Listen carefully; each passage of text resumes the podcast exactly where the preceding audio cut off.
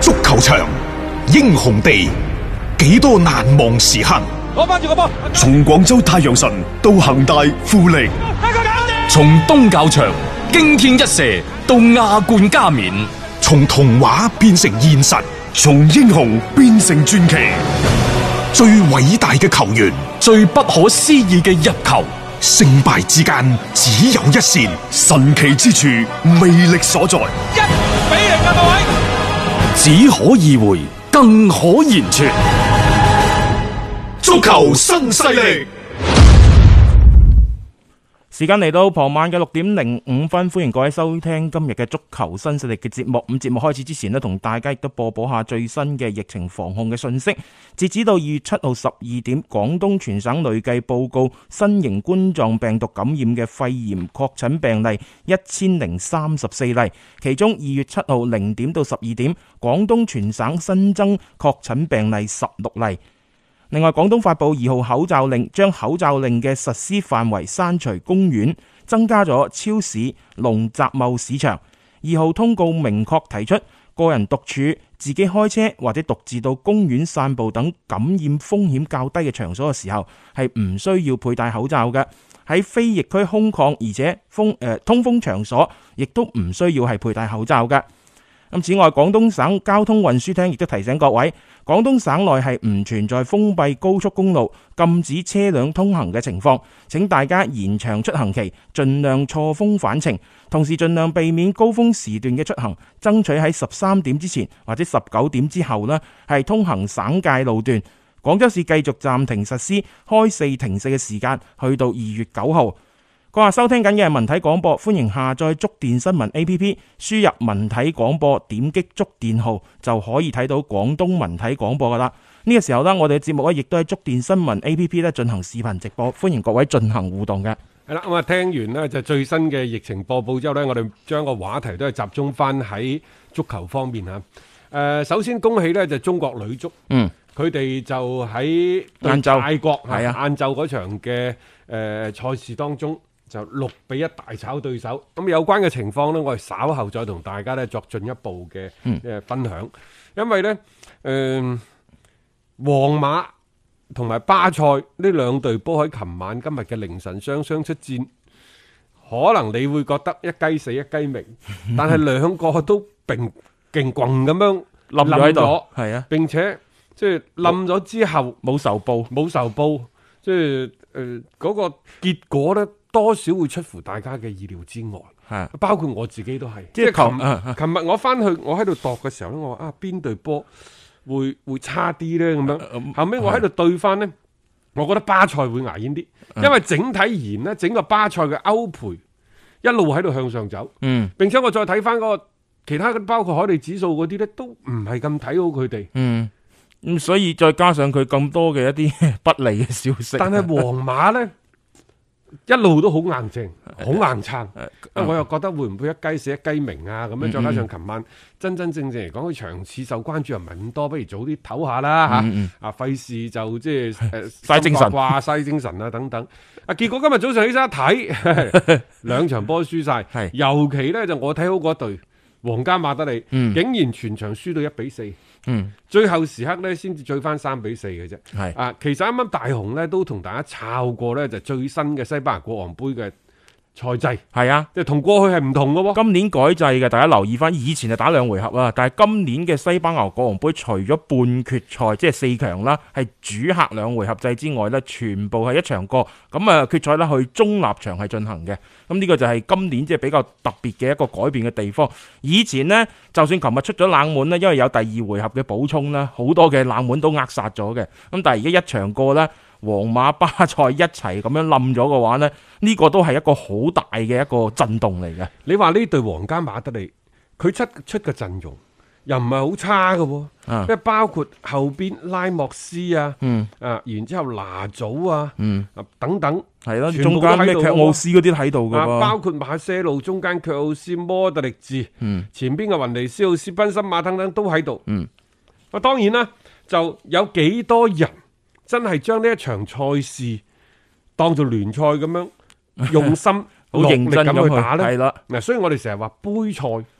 同埋聯賽嗯，有時就係因為嗰個戰意，又或者個重視程度唔一樣，嗯可能同一班波。佢會打出呢，即係個水準起伏都幾大嘅賽事出嚟嘅。咁、嗯當然啦，其實而家皇馬陣中狀態最好嘅，嗯相反係咩卡斯米路啊嗰啲又當打嗰啲，琴日呢係輪換咗嗯嘅，卡華積啊等等嗰啲都冇打到。嗯我又留意到另一個新聞，就係、巴爾再一次呢又搶鏡，佢搶喺邊度呢？佢琴日打到八零分鐘，球隊仲落後喺度傾力反撲嗰陣時，佢又揸車走人。即係最關鍵嘅時候先今嚟年已場經第五次啦，誒有啲多啦，咁就即係一隊波，你話一次半次啊，有啲咩頭暈身慶啊，啊，即係急事啊等等，一次半次仲可以原諒，可以體諒。嗯嗯但係如果一個賽季五次喺班拿貝都出現咗八啊零分鐘，就提前離場。當然啦，作為呢一個巴爾呢，佢有好多嘅理由嘅。我又唔喺嗯誒上陣嘅名單當中，甚至乎唔喺十八人嘅大名單當中。一陣間打完波啊，塞車，我可唔可以提前走啊咁樣， 又好似係講得過去，但係實際上明眼人一睇就知道。係唔妥嘅。巴爾再一次咁樣將自己嘅一啲負面嘅、嗯不滿嘅情緒，嗯直接咁發泄出嚟，亦就話再一次將自己嘅個人嘅利益，嗯宣泄喺俱樂部之上，即係你以為凌駕於俱樂部佢之上做呢啲行為，大家會唔知咩？冇媒體，冇啲咩狗仔隊跟住佢咩？佢絕對知嘅。佢依然選擇咁做，咁就好明顯係帶有目的性咁樣去做一個提前離場嘅一個行為啦。咁其實佢想反映嘅一樣嘢就係對可能斯丹嘅不滿，對球隊嘅一個不滿。佢嗰陣時係一比四嘅，後尾落地高嗰啲入波嗰陣時，佢都錯過咗。而最關鍵嘅係，當你睇住自己嘅隊友、戰友，仲喺戰場上同對手喺度傾力肉搏嘅時候，嗯你咁樣走，喂，其實就係逃兵。係啊，即係無論你對俱樂部點樣不滿都好，你係咪對你嗰班隊友、對你啲兄弟不滿先？嗯，你係咪應該即係話喺嗰場賽事要同自己啲兄弟們、同啲隊友喺一齊？無論你對俱樂部、你對光頭佬嘅斯丹有幾多不滿都好，嗰啲係你嘅戰友。係你點樣可以喺自己即係人哋喺度啲兄弟們喺度搏命嗰陣時，你選擇做逃兵？嗯，一個好唔道義我好睇唔慣呢一種嘅行為，尤其即係喺而家呢個大環境之下，做逃兵，嗯，意味住乜嘢？嗯即係人哋要上陣啦，人哋要上前線啦，你而家又話我要用啊呢啲咩咩方式去捍衞、去宣泄自己嘅情緒，得放狗屁嘅真係。嗯即係以小我嚟冚住一啲大我，即係我覺得呢樣嘢係一種非常之不可取嘅行為嚟嘅。其實巴爾而家咁樣樣喺度舞龍咁舞嘅話呢，喺皇馬嘅陣中，老實講，佢已經係一個極不受歡迎嘅一個人物嚟嘅。但係而家咁喎，佢又唔走喎，嗯佢就盤劈。係你巴爾啊，即係所以以後再揀人，你一定要睇下呢個人嘅情商嗯到底係點樣。係啊，又或者佢面臨一個困境嘅時候，佢係如何調整自己嘅？嗯嗯佢係佢係即係話順勢而為，通過自己嘅努力去扭轉局面呢，抑或係劈炮盤劈？嗯巴爾啊，一定會係作為呢足球歷史上我往大啲講一個最負面、最負面嘅一個例子例子。係咯係啊，嗯即係第一唔打搞屎棍，嗯提前退場，然之後咧攞住一千七百萬嘅税後歐元咯，佢係三千四百萬嘅，西班牙嗰度一半一嗯一半，半一半係佢係攞住一千七百萬嘅税後年薪，平均每個禮拜你咪計咯，咪三十幾萬咯，嗯唔打波唔打波啊，啊，然之後咧就去打呢一個高爾夫，而家仲話整咗個電競嘅電競戰隊。嘅足球戰佢隊。真係不亦樂乎啊！佢啊嚇，好忙添啊佢嚇，但係佢作為一個自己本職嘅工作啦，係完全冇做好一嘅嗯陣。間又話自己受傷，啊冇傷嘅時候咧打唔到，又喺度即係耍脾氣就咁走。嗯即係從任何一個角度睇，呢啲人都係唔用得嘅。我相信呢，作為皇馬主教練嘅，斯丹，斯丹嗯作為主席嘅佩雷斯，即係佢哋喺對巴爾嘅呢個問題上呢，即係斯丹就已經大家仲記唔記得啊？快啲走四十八個鐘頭之內我始終覺得嗰個係真係心裏話嚟， 啊！即係後邊嗰啲佩係，雷斯呢，就成日覺得可能佢仲有啲剩餘嘅價值。嗯可以壓榨下，譬如話舊年話賣個雷蘇寧，只不過即係咩都傾掂啦。係啦，點知輸個三比七，啊最尾呢，就因為幾張來回嘅頭等艙嘅機票同埋酒店嗰幾間房係拗唔掂，傾唔掂啊。總之只雞都傾掂咗啦，啊就因為嗰碟豉油，嗯啊最後呢，就拜拜。係其實我喺度都係為蘇寧咧感覺到慶幸。如果唔係呢尊大神你請過嚟嘅，即係請神容易。送上難，就而且送上亂嘅可能係你而家蘇寧集團啊，即係嗰個江蘇蘇寧啊啊，係係咯。咁所以即係呢個嘅球員，佢成個嘅一個誒，我覺得啊嚇佢成個職業生涯，你亦都因為佢喺皇馬咁樣樣嘅表現啦，係我覺得係有少少係弄花咗個招牌。 佢而家咧同皇馬咧大概仲有兩年。如果而家二月咧兩年，即係去到二零二二年嘅六月三十一號，啊六月三十號，嗯六 三即係仲有兩年 零四個月嘅時間，你有合約期之內，嗯啊你皇馬喐唔到佢嘅真係好喎。眼冤嘅喎，你日日咁望住一個咁嘅嘅球員喺度巴爾咧而家盤撇到咧就係、佢心諗我都三十一歲，嗯唔打就唔打啦，係我就喺度捱。啊啱我嘅或者即係捱得兩年之後，或者我以後作為一個高爾夫小 將，誒再出現喺啲職業大賽嗰度，啊係咯，都我未嘗不可。我轉項目唔得哦啊咩？再唔掂，